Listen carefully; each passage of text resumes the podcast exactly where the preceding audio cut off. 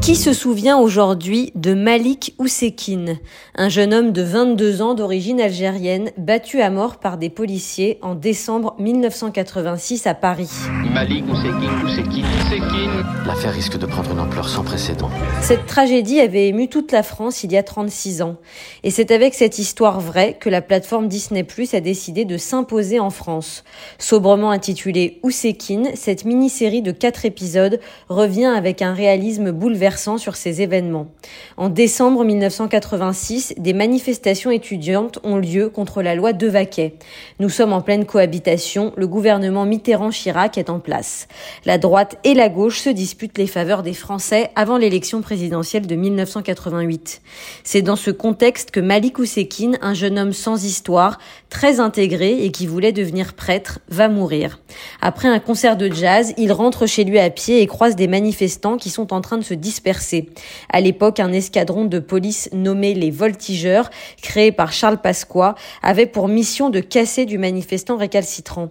Malik est pris à tort pour un fauteur de troubles. Suivi par trois policiers dans le hall d'un immeuble parisien, il est roué de coups et laissé pour mort. Sa famille n'apprendra la nouvelle que le lendemain matin par la radio.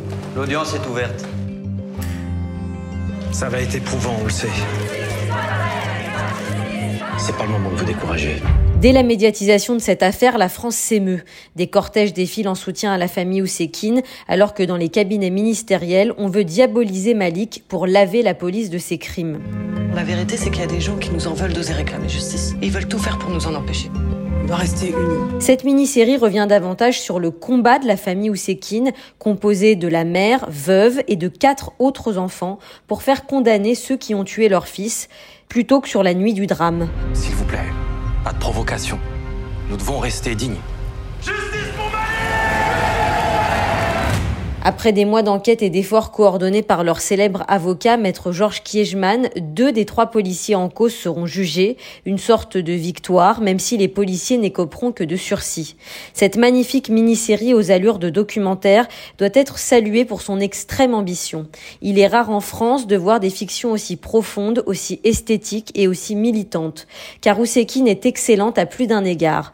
Au-delà de la reconstitution bluffante des années 80, les interprètes sont admirables, notamment Iyam Abbas en Mère éplorée et Kadmerad qui joue très dignement l'avocat Kiejman.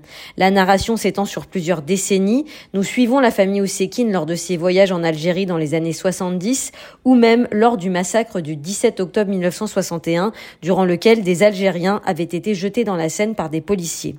Les scénaristes ont rencontré la famille Oussekine et se sont nourris de leurs anecdotes pour construire leur récit. Une façon de comprendre la trajectoire d'une famille immigrée en France avide d'intégration et sans histoire. La série d'Antoine Chevrolier interroge un événement tragique, en quelque sorte le George Floyd de la France, 34 ans auparavant, comme une façon de dire que l'histoire est la même partout.